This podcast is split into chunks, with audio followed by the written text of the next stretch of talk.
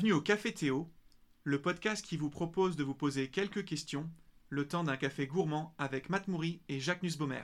Nous sommes très heureux de nous retrouver pour ce premier épisode de l'année 2022.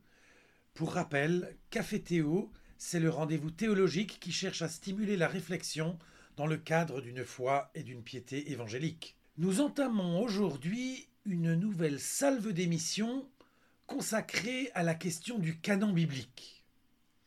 L'un des traits caractéristiques du mouvement évangélique est son attachement à l'écriture sainte. La Bible est considérée comme la parole inspirée du Dieu vivant et vrai.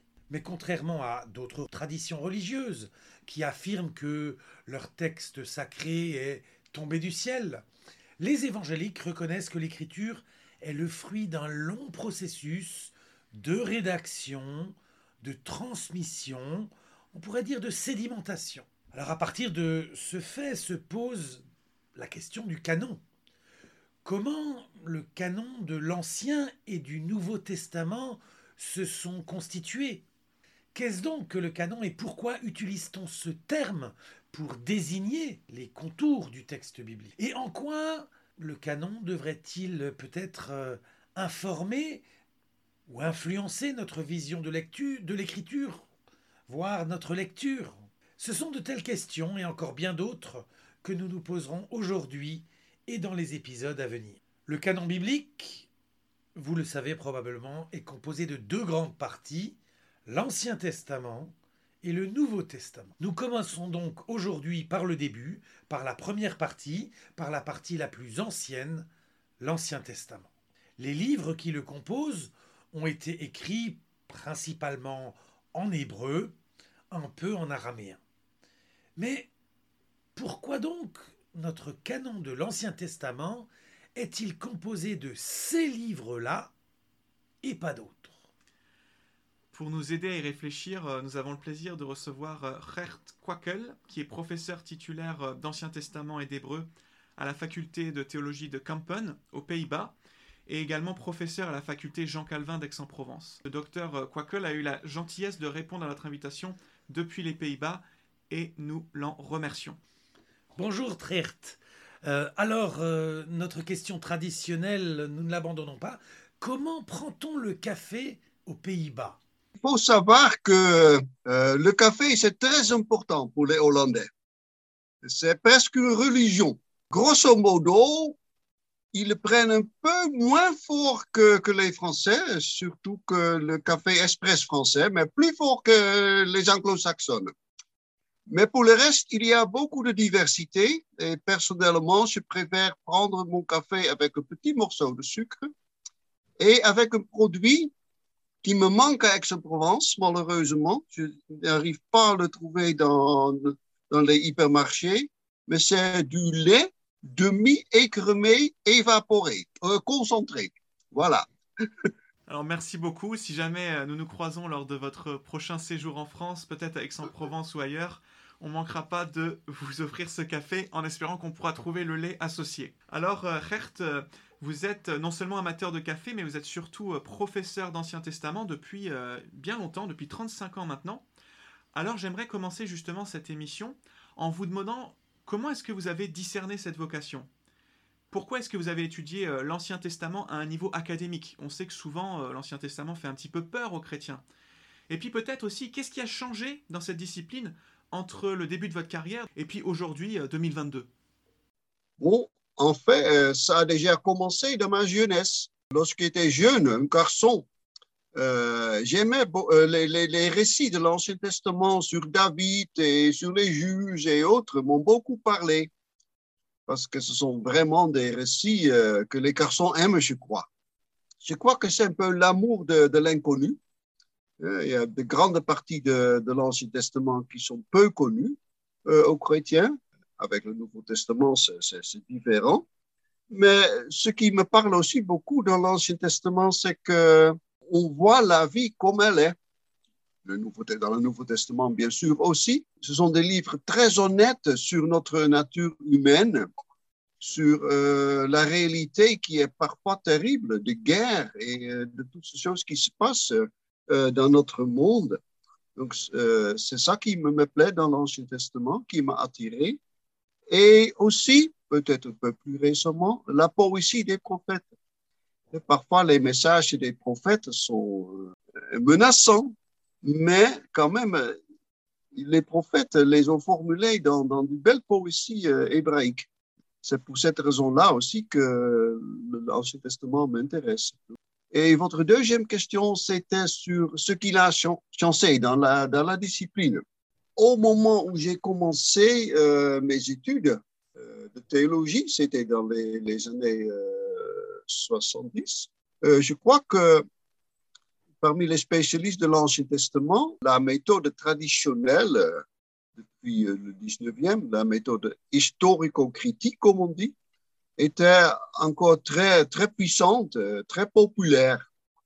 Et dans les années suivantes, ils ont ajouté d'autres, bon, les spécialistes ont accepté aussi une approche plus littéraire qui respecte l'unité du texte qu'on appelle le synchronique.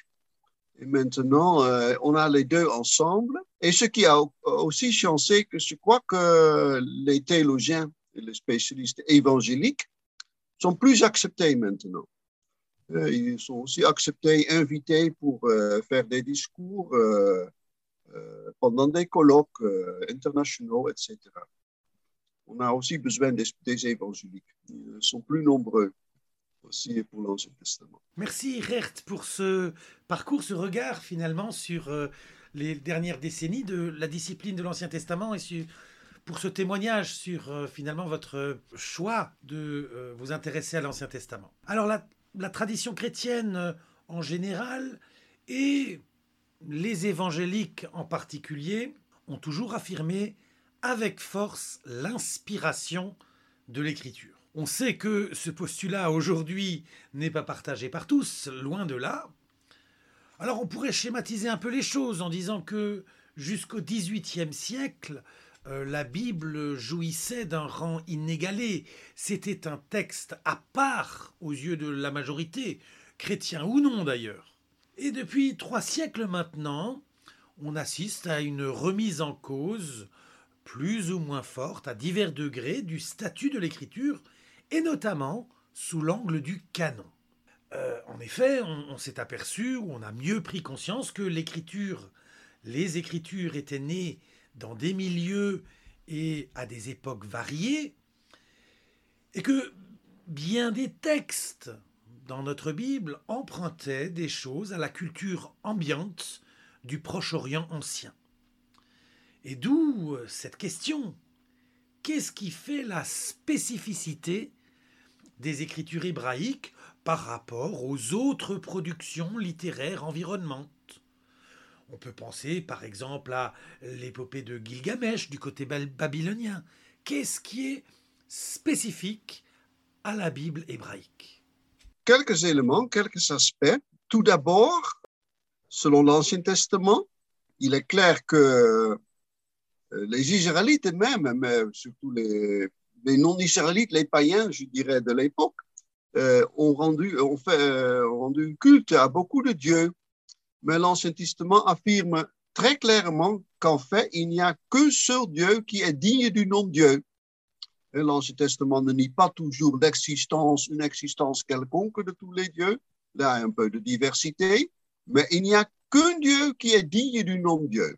Ça, c'est spécifique parce que toute la culture l'environnement, normalement, c'était polythéiste. Un peu en lien avec ça, euh, c'est que dans l'Ancien Testament, est, il y a un, mouvement, un développement d'un début, la création, vers l'avenir, vers la fin. Et ce développement historique est, réel. Il y a quelque chose qui se passe euh, dans l'histoire, quelque chose qui change.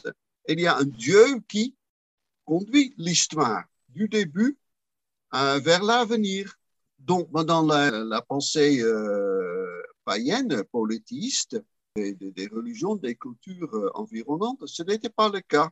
Là, c'était plutôt un système d'un ordre qui se maintient, un ordre permanent, avec, disons, un, un mouvement cyclique.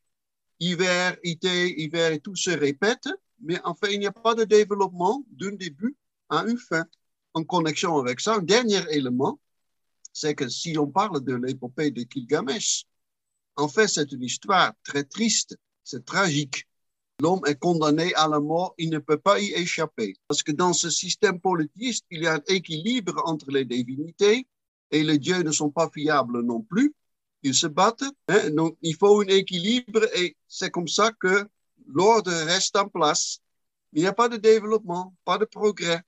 Donc il y a un élément, comme a dit un spécialiste néerlandais du XXe siècle, un élément tragique. Hein, l'épopée de Gilgamesh aussi est une tragédie.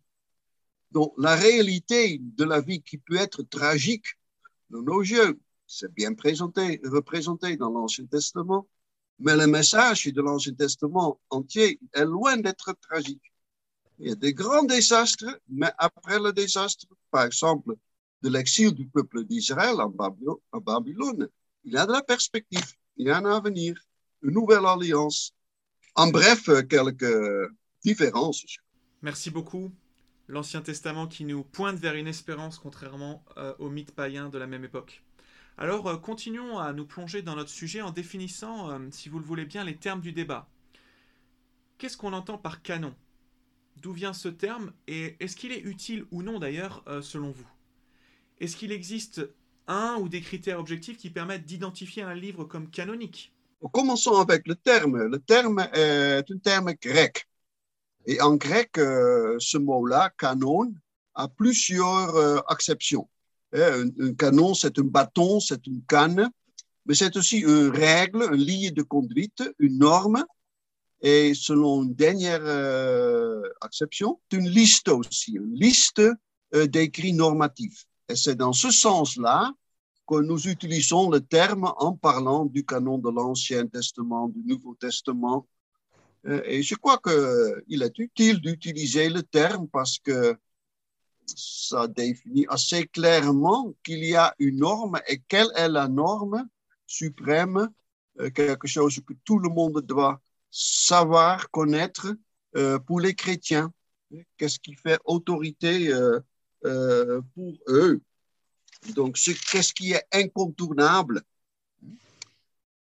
Mais est-ce qu'il y a des critères objectifs pour euh, fixer le nombre de livres canoniques pour les chrétiens ou pour les juifs? Euh, Là, je suis très hésitant. C'est beaucoup débattu parmi les théologiens, mais je crois en fin de compte, on peut dire, voilà, euh, il est important que l'auteur d'un livre soit bien respecté en tant que prophète ou le Nouveau Testament en tant qu'apôtre mais on ne connaît pas tous les auteurs des livres de l'Ancien Testament. On a essayé de développer d'autres critères comme ça, mais je crois qu'en fin de compte, ce que j'aime beaucoup, c'est que je, lis dans une euh, confession de foi euh, du XVIe siècle, confession française, la confession de La Rochelle, et là, l'Église de la Réforme dit, nous reconnaissons que ces livres de l'Ancien et du Nouveau Testament sont canoniques et qu'ils sont la règle très certaine de notre foi. Non pas tant par le commun accord et le consentement de l'Église que par le témoignage et la persuasion intérieure du Saint-Esprit. Donc, non tant pas par ceci, mais plutôt par cela. Donc, le consentement et l'accord de l'Église jouent un rôle. La tradition, et aussi mon éducation, bien sûr, bien sûr. Mais ce qui est décisif, c'est le témoignage et la persuasion intérieure du Saint-Esprit. Qu'est-ce que c'est que ça, ce témoignage du Saint-Esprit? Je ne crois pas que c'est un message secret qui, à un moment donné, disons vendredi 23 avril à 11 du, euh, du soir, l'Esprit s'adresse à moi et dit, voilà, je vais te donner maintenant la liste, Genèse, Exode, etc., jusqu'à Apocalypse, c'est ça. Ça ne marche pas comme ça mais c'est donc une question de la foi. Hein. Hors de la foi, on ne peut pas en parler. Hein. Mais en tant que croyant, en tant que croyant chrétien, je dis, cette conviction, ça vient du Saint-Esprit, qui utilise l'enseignement de l'Église, de mes parents, mais aussi le contenu des livres, parce que si l'on devient chrétien, on ne commence pas avec la doctrine du canon de l'Ancien Testament. Non, on va parler de Jésus, de la nécessité euh, de notre salut. Et c'est le message par lesquels nous sommes convaincus. Et voilà, on trouve ce message dans la Bible. Et on trouve aussi dans la Bible le modèle, l'exemple de Jésus-Christ qui a aussi accepté ces livres de l'Ancien Testament comme faisant autorité. Donc ça se passe, le témoignage du Saint-Esprit, ça se passe par, par l'annonce de l'Évangile et par le contenu. Mais c'est une décision du cœur. Et si je dis que ça vient du Saint-Esprit, c'est pas quelque chose qui se passe hors de ma foi. Ça vient de Dieu, mais par la foi. Donc c'est intéressant, le, canon, c'est vraiment un concept théologique qui porte sur euh, une vérité de la foi chrétienne et pas simplement euh, un élément peut-être historique au sens des sciences historiques qu'on pourrait identifier si facilement par des critères documentaires ou archéologiques. C'est vraiment un concept théologique et je pense que ça, euh, c'est important effectivement de, de le souligner. Alors quand même, dans la manière dont euh, peut-être c'est manifesté le canon euh, des Écritures, euh, quand on parle de, du canon de l'Ancien Testament, est-ce qu'on peut définir un, moment, peut-être une période durant laquelle ce canon a été entériné? À quelles époques et, peut-être de quelle manière les, Hébreux ont reçu eux-mêmes comme écriture sainte, comme écriture faisant autorité, euh, quelque chose comme un ensemble cohérent qui s'appellerait plus tard euh, la Bible hébraïque ou, l'Ancien Testament? Euh, et ensuite, comment finalement l'Église s'est-elle elle-même approprié ce canon juif? Est-ce que vous pouvez nous dire quelques éléments sur cette histoire qui est à la fois très intéressante, me semble-t-il aussi assez torturée, non? Beaucoup aimé euh, un, mot particulier que tu viens de dire, c'est le mot reçu. Les Juifs ont reçu, les Juifs comme peuple de Dieu, et plus tard l'Église chrétienne, ils ont reçu ces livres-là. Ils n'ont pas leur attribué leur autorité. L'autorité vient de Dieu et nous ouvrons la main pour les recevoir. Et c'est ça un processus euh, qu'on ne peut pas retracer 100% euh, dans l'histoire. Je crois que pour les Juifs, il est certain que les cinq premiers livres de l'Ancien Testament, les livres de Moïse, Genèse jusqu'à Deutéronome, étaient déjà acceptés, disons, au troisième siècle parce qu'ils ont traduit ces livres en grec à ce moment-là. Donc, les livres étaient là et faisaient autorité. Et peut-être les autres un peu plus tard, mais on n'en sait, pas grand-chose. Personnellement, je crois que euh, tous ces 39 livres qui constituent maintenant notre Ancien Testament euh, étaient déjà acceptés par les Juifs avant la naissance de Jésus-Christ. C'est un peu le témoignage du Nouveau Testament qui m'informe là-dessus. Euh, j'ai fait, un petit peu de recherche là-dessus. quels sont les livres qui sont cités dans le Nouveau Testament de telle façon qu'on peut dire, voilà, ils font autorité parce que la citation est introduite par une formule telle euh, l'écriture dit. Il est écrit que le prophète dit.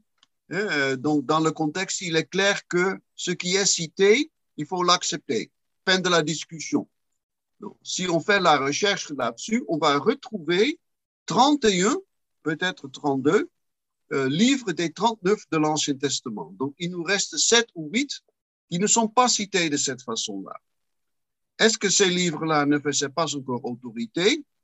Théoriquement, c'est possible que les, chrétiens ou les juifs l'ont accepté plus tard. Théoriquement. Mais dans le Nouveau Testament et dans l'histoire de l'Église plus tard, on ne trouve pas une trace d'une discussion sur cette question-là. Si théoriquement Jésus n'avait accepté que 31 livres et les chrétiens ont plus tard dit, voilà, il faut, il faut y acheter quelques-uns, ça provoque une discussion. Je ne peux pas m'imaginer que ça se passe sans discussion. Donc, c'est plus logique que de dire, voilà, tous les 39 étaient déjà acceptés. Et pour ce qui est des Juifs, et je euh, crois que l'écrit là était d'accord avec la majorité des, Juifs. Mais il y avait un peu de diversité parmi les Juifs, parce que, voilà, il y avait aussi, par exemple, c'est un peu euh, un exemple un peu extrême, extrémiste, euh, la communauté de Qumran, au bord de la mer morte, il y a eu cette, communauté qui était enfin une secte. ils n'ont pas accepté le livre d'Esther. Et ils avaient d'autres livres, je dirais, de leur propre plume, euh, qui faisaient la même autorité pour eux. Mais ça, c'était un secte.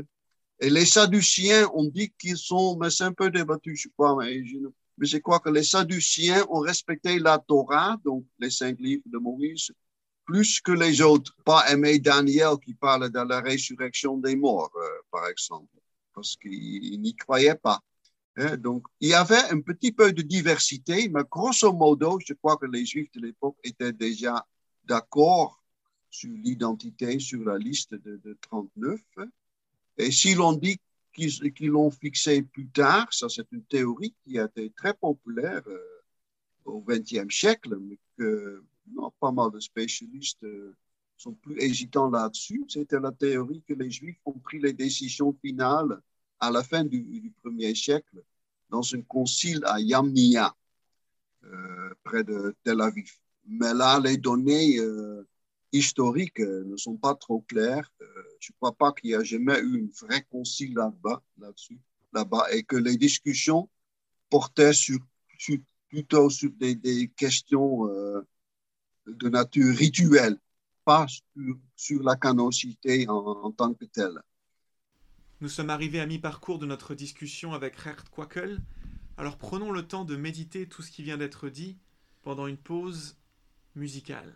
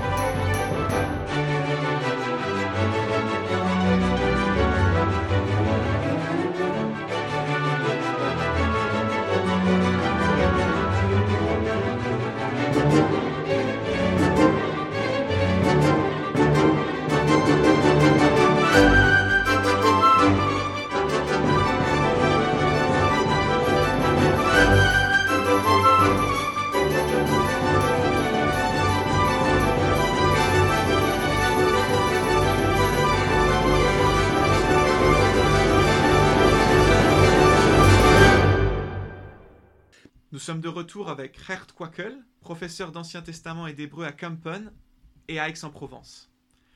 Alors, euh, Gert, euh, nous avons évoqué le fait que les chrétiens ont hérité euh, des écritures juives avant la pause, notamment via la Septante, et c'est pas sans poser de questions. Est-ce que vous pouvez nous parler un peu du, rôle et du statut dont jouissait la version des Septantes dans les premiers siècles de l'Église?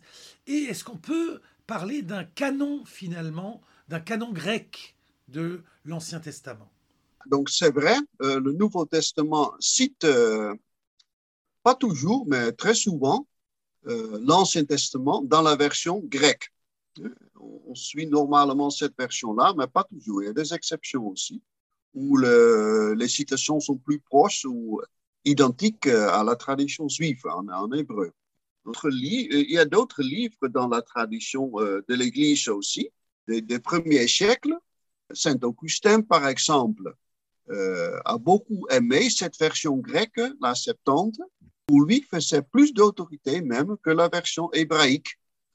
Donc c'était aussi en connexion avec ça que, puisque dans les manuscrits de la Septante, on avait aussi d'autres livres que ces 39 livres du canon juif, ils ont aussi accepté ça. Tandis que pour les juifs, là, en fin de compte, ils les ont rejetés.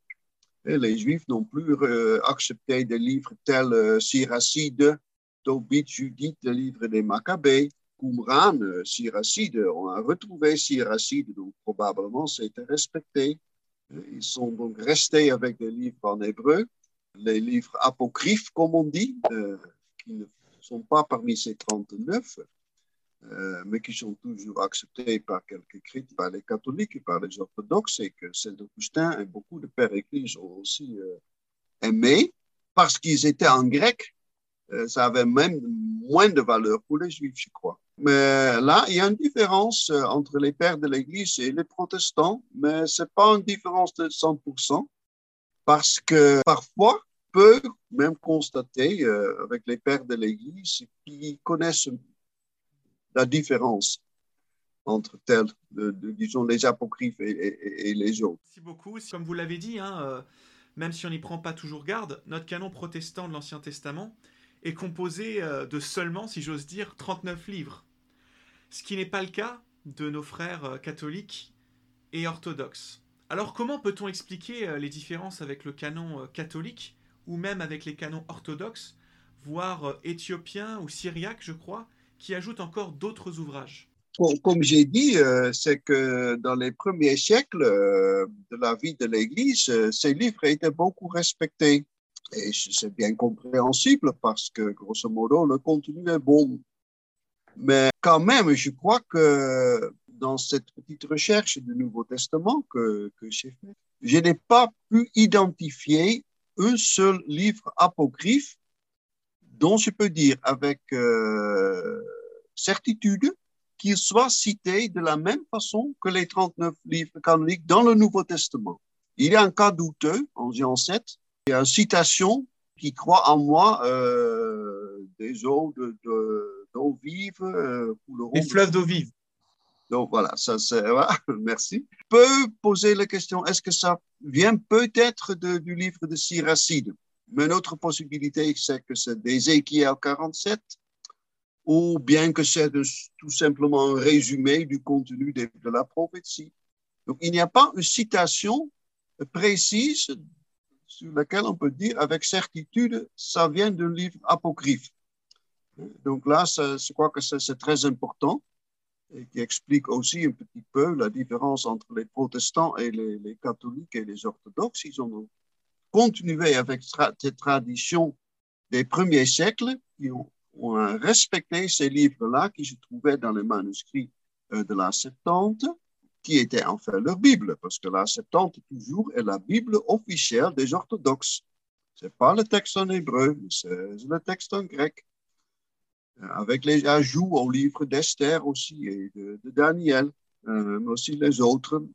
Il y a un peu de différence même sur le nombre exact des autres livres qu'ils acceptent. Euh, les orthodoxes ne sont pas trop précis là-dessus. Il y a des différences entre les orthodoxes euh, de la Grèce et de la Russie, et les catholiques euh, romains de l'autre. Donc, ce sont les protestants qui sont, qui sont revenus à, la position plus précise qui correspond, à mon avis, très bien au Nouveau Testament, aux données bibliques, et qui correspond aussi euh, à celle des, Juifs. Oui, en effet, avec euh, cette idée qu'on retrouve euh, dans l'Épître aux Romains, que l'apôtre Paul développe, que les oracles de Dieu ont été donnés aux Juifs. mais tout de même, on ne peut pas complètement faire l'impasse, il me semble, sur les Bibles catholiques et orthodoxes. Et parfois, c'est vrai qu'en tant que protestant, on est un petit peu gêné aux entournures par ces livres qu'on peut appeler apocryphes ou deutérocanoniques, c'est au choix. Est-ce que ce sont euh, des livres euh, sulfureux, si j'ose dire, à éviter Des livres interdits qu'on devrait placer à l'index Ou bien peut-être des aides précieuses Et si oui, comment Non, pas du, tout. Ça, c'est un malentendu. De toute façon, c'est pas euh, la position protestante classique, ça. Formé luthérien, c'est pas ça. Au XVIe siècle, Luther, Calvin, voilà, ils se sont limités au canon juif en hébreu, Peut-être il y a une connexion historique avec euh, l'idée de la Renaissance, euh, de retour aux sources. Et la source, c'est l'hébreu, c'est pas le grec ou le Nouveau Testament. Je crois que ça a aussi joué un rôle historiquement, mais ils n'ont pas rejeté tout court ces apocryphes comme des livres sulfureux, non pas du tout. Mais ils ont dit, voilà, ces livres sont bons, on peut les lire dans une des, symboles, c'est-à-dire les confessions de foi de ma propre dénomination, ici aux Pays-Bas, il dit que l'Église peut lire ces livres-là. Et historiquement, ça veut dire on peut les lire pendant les cultes, ce qu'on ne fait jamais chez nous. Et si moi je le ferais, ça serait une honte, un scandale peut-être. Mais ça, c'est pas la position historique de la réforme sont des livres respectés, utiles, qu'on peut lire, mais on ne peut pas y fonder euh, la bonne doctrine s'il y a euh, une doctrine ou une théologie, une proposition théologique qu'on ne peut fonder que sur un livre apocryphe, non, ça, ça, ça passe pas. Ça suffit pas. Mais ils ne sont pas des livres interdits, pas du tout. Euh, mais c'est un développement historique. Hein. Les, les, catholiques ont ça, nous n'avons pas ça. On avait ça même dans, dans les Bibles. Hein. Dans la Bible, la fameuse Bible, traduction de la Bible euh, publiée aux Pays-Bas en 1637, la dite Bible des États, il y a aussi les apocryphes. Mais avec une, dans une autre police, un peu plus petite, et avec une préface appelée avertissement au lecteur. bien expliqué, voilà, euh, ça fait pas, c'est utile de le lire, on ajoute aux Bibles, mais ils n'ont pas le même, euh, le même statut. Mais c'est différent maintenant, on ne les trouve plus dans les Bibles protestantes, dans la tradition œcuménique. Euh, ils sont là, les livres apocryphes. Euh, oh, il y a deux versions même. Hein, dans la tombe. Il y a deux versions, effectivement. deux versions. Certains pères de l'Église, d'ailleurs, ont, fait cette distinction entre euh, les, livres qui faisaient autorité, les livres inspirés, et ce qu'ils appelaient les livres ecclésiastiques, qu'on pouvait lire dans l'Église, mais qui n'avaient pas le même degré d'autorité que l'écriture inspirée. Et il me semble que ce que vous nous rapportez finalement de la position protestante initiale se rapproche assez de, celle-ci, finalement. Alors justement, dans ce dédale de livres, une fois que le canon a été établi ou a été reconnu hein, par l'Église, encore faut-il s'y plonger. Et c'est vrai que face à l'Ancien Testament, certains chrétiens, certains croyants peuvent être un peu pris de vertige, puisque l'Ancien Testament est constitué d'un corpus de textes très vaste qui embrasse des genres littéraires assez différents finalement. Il y a des codes de loi, il y a des écrits de sagesse qu'on appelle les écrits sapientiaux, il y a des récits, il y a de la poésie, il y a des oracles prophétiques. Euh, et en même temps, les lecteurs euh, confessants, les lecteurs chrétiens de l'Ancien Testament estiment qu'il existe une profonde unité entre chaque partie euh, de l'Ancien Testament. Alors, à votre avis, euh, comment faire droit finalement à la fois à l'unité de l'écriture et en même temps à sa profonde diversité de genre, mais aussi parfois de contenu Donc, il y a unité, euh, disons, en raison de l'unité de Dieu. C'est un seul Dieu qui se révèle et qui vit avec euh, son peuple, avec les hommes, qui fait alliance avec les hommes, hein, avec le peuple Israël en particulier. Un seul Dieu et tous les livres témoignent de cette œuvre de Dieu. Et comme ce Dieu-là, il, euh, est cohérent, pour ainsi dire, je crois même le nom euh, hébraïque de Dieu, traduit par l'Éternel, Yahweh, ou quelque chose, très probablement c'était ça la prononciation que évité par les Juifs par ailleurs. Eh, mais ça témoigne aussi de sa cohérence. Ce qu'il est, il est complètement, entièrement. Eh, donc il y a une unité du, message, mais aussi de la diversité. Et comment réconcilier les deux? Tout d'abord, euh, il y a cet aspect très important de l'histoire. Euh, pas tous les livres Ancien Testament sont euh, des livres historiques dans le sens précis du terme, des livres qui racontent un récit quelque chose qui s'est passé. Il y a des prophéties, il y a des cantiques, etc. Mais il y a une grande histoire qui commence en Genèse 1 et qui continue euh, jusqu'au au IVe siècle, au 5e siècle, après l'exil babylonien. Et dans cette histoire que Dieu vit avec son peuple, il y a quelque chose qui se passe. Euh, c'est pas euh, que rien ne se passe, qu'il n'y a pas aucun développement. Et donc, dans l'histoire, des, choses peuvent changer. Hein. Toujours, euh, prenons un exemple, euh, Esdras. Esdras s'oppose très, euh, très sévèrement contre tout mariage mixte. Peut-être encore plus que les autres livres de l'Ancien Testament. Mais oui, mais c'est après l'exil et pourquoi est-ce que l'exil était nécessaire? À cause de l'idolâtrie du peuple.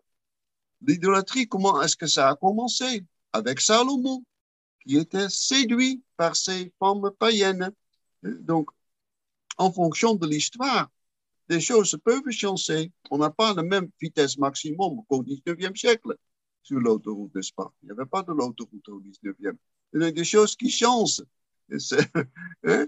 Donc, c'est une vraie histoire, un seul Dieu qui vit avec son peuple, euh, qui les conduit vers l'avenir, qui veut les sauver, mais euh, quelque chose se passe. Donc, voilà. Et en plus, euh, oui, tant pis pour les systématiciens que j'aime beaucoup, mais la Bible n'a pas, pas été écrite comme un livre de théologie systématique. Hein? Euh, c'est euh, une collection de livristes. Pardon, Jacques? Je suis, je suis systématicien et je suis d'accord avec vous. Oui, ah oui, je le croyais déjà. pratique, ça veut aussi dire que les auteurs, les textes, euh, voilà, euh, concernent des situations, parfois des circonstances spécifiques auxquelles ils s'adressent. Hein, ils ne développent pas, toute une théologie complète. J'ai étudié un petit peu, par exemple, la question de l'existence des autres dieux, des non-dieux. il y a un peu de diversité. Est-ce que, par exemple, euh, dans le premier livre de Samuel, il y a à la fin du livre cette dame d'Endor qui euh, voilà, euh, consulte l'esprit de Samuel. Est-ce que c'était réel ou non? Moi, personnellement, je crois que c'est réel. Mais on n'est pas informé de, tous les détails. Mais ce qui est très clair, c'est qu'il ne faut jamais faire ça et que c'est très dangereux. Hein? C'est un piège. Il faut éviter ça. Il ne faut pas le faire. Donc, ce sont des livres avec des messages pratiques pour la vie du peuple à l'époque qui ont toujours valide pour nous aussi dans d'autres circonstances. Mais c'est dans ce sens-là de la théologie pratique. Voilà. Donc, ça explique aussi la diversité, parce que les situations sont différentes. Et aussi, Lire, euh, il y a une différence de style entre les auteurs, euh, inspirés par le Saint-Esprit, mais voilà, ça s'est passé par eux, par leur, euh, capacité d'auteur aussi. Lire l'Ancien Testament comme de la théologie pratique, voilà le programme. Alors, euh, nous approchons malheureusement de la fin de notre émission, mais avant de nous quitter, euh, nous allons, euh, comme le veut la tradition, vous proposer quelques lectures pour approfondir votre réflexion. Alors, pour notre part, nous vous recommandons un ouvrage classique disponible aux, éditions Excel 6 de Dillard et Longman, intitulé Introduction à l'Ancien Testament. C'est un ouvrage académique, mais qui est assez accessible et qui revient dans le détail sur la genèse, justement, des textes de la Bible hébraïque. Et vous, Hurt, euh, est-ce que euh, vous auriez un livre ou un article à nous recommander? Un livre que je présente toujours euh, aux étudiants, c'est aussi une autre introduction de l'Ancien Testament, écrit par un auteur évangélique américain, Archer, A-R-C-H-E-R, écrit une introduction à l'Ancien Testament publiée par l'Institut biblique d'Emmaüs en 1984. Là, il y a plus d'infos sur cette question précise du canon, plus qu'en Longman et Dillard de même. Et si on veut vraiment faire une étude très approfondie en anglais, il y a un ouvrage euh, magnifique de 500 pages sur lequel l'auteur a travaillé pendant 20 ans. C'est Roger Beckwith, Beckwith, The Old Testament Canon of the New Testament Church. Donc, le canon de l'Ancien Testament de l'Église du Nouveau Testament. Et voilà, sa position est assez solide. Voilà, un très grand merci, euh, Gert Quakel, pour euh, euh, votre participation à, à, ce podcast et merci vraiment pour cet échange extrêmement stimulant. Euh, alors, chers auditeurs, nous allons clôturer ce, podcast et je vous annonce déjà que nous nous retrouverons dans quelques semaines pour poursuivre cette réflexion sur le canon et nous nous tournerons cette fois vers le Nouveau Testament. D'où vient le canon du Nouveau Testament. Et pour en savoir plus, nous interrogerons Timothée Minard, euh, spécialiste du Nouveau Testament, et qui est professeur de Nouveau Testament à l'ISTE à Madagascar. C'était Café Théo, le podcast de théologie qui se propose de vous poser quelques questions le temps d'un café. Merci de nous avoir suivis et à bientôt